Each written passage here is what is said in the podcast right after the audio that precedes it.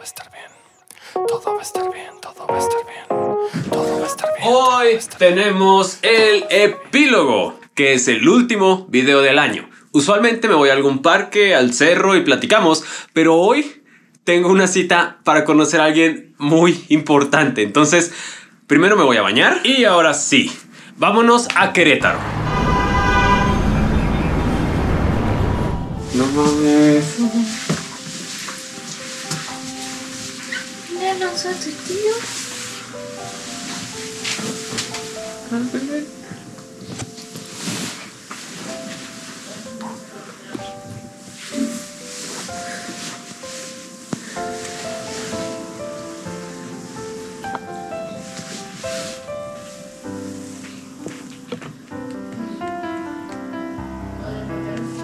Lo puedes poner aquí también. Sus patitas.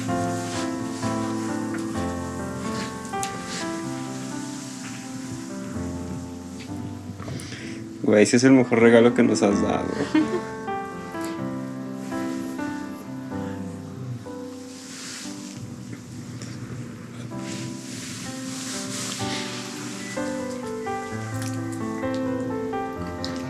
Alonso. Está durmiendo. A ver, háblale por su nombre. Alonso. El Magic.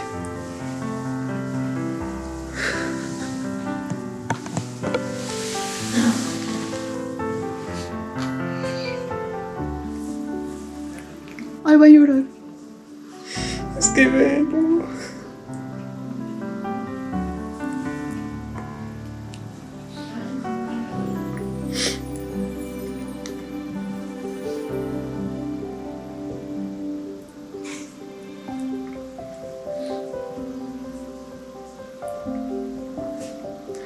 Sí está bien chiquito.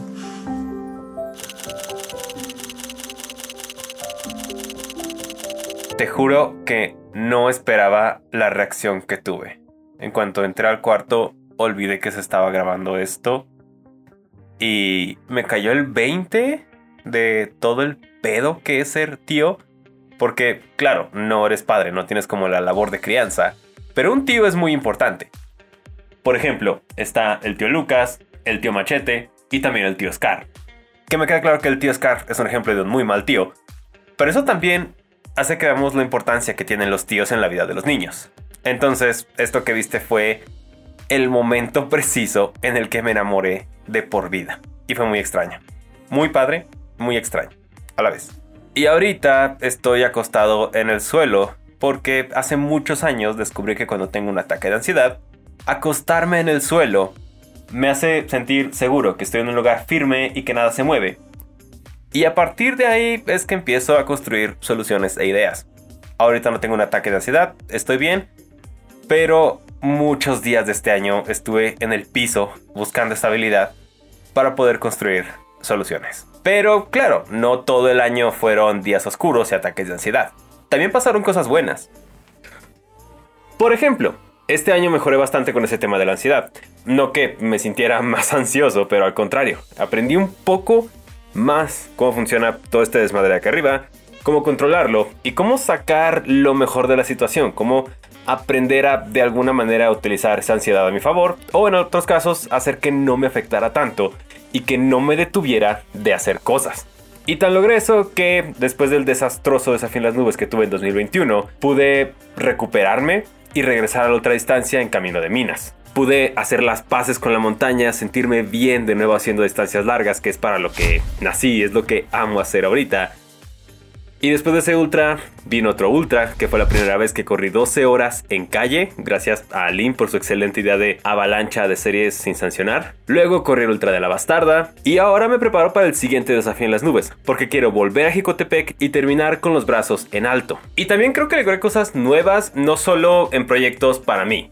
La verdad es que crear contenido de mí, para mí, sobre mí, es algo que domino a la perfección. O sea, cuando eres el escritor, productor, director, editor y todo eso, ya sabes qué vas a hacer en cada escena, cómo hablar, cómo poner la cámara y todo. Pero este año produje dos documentales en los que no tenía yo nada que ver. Simplemente tenía que estar atrás de la cámara capturando la historia. Y esos dos documentales los puse en una sala de cine. Y estaba muy nervioso. Digo, obviamente tú ya viste lo bien que salió, que a la gente le gustó, que aplaudieron, quizá lloraste con alguno de ellos.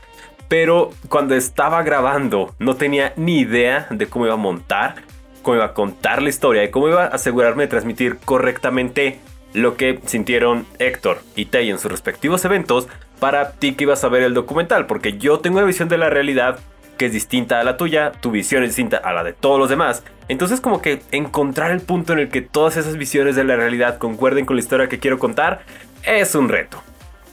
Pero en este canal nos gustan los retos, como al final de temporada pasada cuando no estaba seguro si continuar con el canal, pero después de que me acosté en el piso, lo reflexioné y lo hablé con mi equipo y mi gente cercana, decidí volver más fuerte y construí un set de grabación en mi cuarto para poder tener un espacio en el cual concentrarme, para crear contenido y luego ya ir a editarlo en mi oficina. Pero el tener este espacio dedicado a creación de contenido me ayudó a enfocarme mucho más en la manera en la que quería contar las historias y cómo iba a hacerlo todo. Y creo que se vio reflejado en los videos de los últimos meses que para mí, por lo menos, siento que ha sido un salto de calidad tanto de imagen como de contenido. Y por ejemplo, una de mis cosas favoritas de este set es la puerta. Digo, yo sé que solamente es una puerta, pero pegué todos los números que guardo de carreras. De las carreras solo guardo los de maratones y de ultramaratones. Aquí falta poner un póster muy chido que me regalaron del maratón de Chicago. Cada que despierto y que voy a salir a entrenar, veo todos esos números. Y me acuerdo del stand-up de Ricardo Farrell, en el que dice que él muy seguido le dan premios y reconocimientos y todos los tira a la basura. Que en lugar de eso, lo que guarda como su tesoro son las fotos con sus amigos. Y para mí, los números y las medallas que están por acá es eso. No valoro el tiempo que hice, el lugar al que llegué, ni nada de eso. Para mí lo importante es como todas esas memorias y recuerdos y la gente que voy conociendo en el camino y a ti que te he conocido en este año. Todo eso para mí acaba siendo mucho más importante que cualquier récord y tiempo. Entonces, el tener estos números de carrera aquí sin tiempos, sin datos de nada, sino simplemente de carreras a las que he ido y en las que me he sentido muy feliz, me recuerda todos los días antes de entrenar eso. Que lo importante de todo esto que hago es que lo disfrute. Porque te lo he dicho un montón de veces. O sea, los que ganan son tres personas y muy pocos son los que les pagan o su vida depende de correr. Todos los demás lo hacemos por diversión. Y si pierdes el disfrute en este deporte, ya no sirve de mucho que lo hagas. Entonces, este es uno de mis recordatorios diarios de salir a hacer lo que me gusta simplemente por eso porque me gusta y lo disfruto mucho. Entonces, yo diría que el epílogo de este 2022, con lo que concluyo esta temporada en la serie de mi vida, va a ser todo estar bien. Nunca vamos a acabar de entender la vida, porque en el momento que sientes que estás entendiendo la vida, madres, algo totalmente nuevo pasa y cambia todo lo que pensaste que habías aprendido. Entonces, creo que poco a poco y a través de muchos errores y experiencias, voy encontrando ese punto medio entre preocuparme, pero no ponerme ansioso. Y más bien ocuparme en lo que sí puedo hacer y dejar ir lo que ya no puedo controlar ni que está en mí. Este año fue de vencer muchos miedos, de aceptar muchos nuevos retos y darme cuenta que en el peor de los casos no pasa nada. Sigues vivo, lo puedes volver a intentar, puedes buscar otra solución y sigues avanzando. Sí, de vez en cuando te vas a caer y te vas a raspar, pero mientras estés vivo, sigues avanzando y tienes chance de hacerlo bien. Y si te pasa como yo, que no siempre estás seguro de si estás haciendo bien las cosas o no, yo he descubierto que sirve voltear alrededor, ver que si lo que haces te está haciendo feliz y le funciona a otros, y si además, después de lidiar con todo el desastre y locura que es existir en este planeta durante estas épocas, puedes tener uno o dos amigos que nutran tu vida, te den consejos, te lleven a conciertos de Coldplay, te ayuden a vencer tu odio a la playa o simplemente se sienten a tomar un café contigo mientras tienen esa plática incómoda que no te gusta tener pero que necesitas tener. Lo estás haciendo bien. La gente correcta en tu vida es un tesoro. Y en mi caso, que tengo como 6 amigos nada más, lo es mucho mayor. Gracias por haberme acompañado en este 2022 con todos sus ups and downs. Y para 2023 creo que me debo a mí mismo muchas cosas.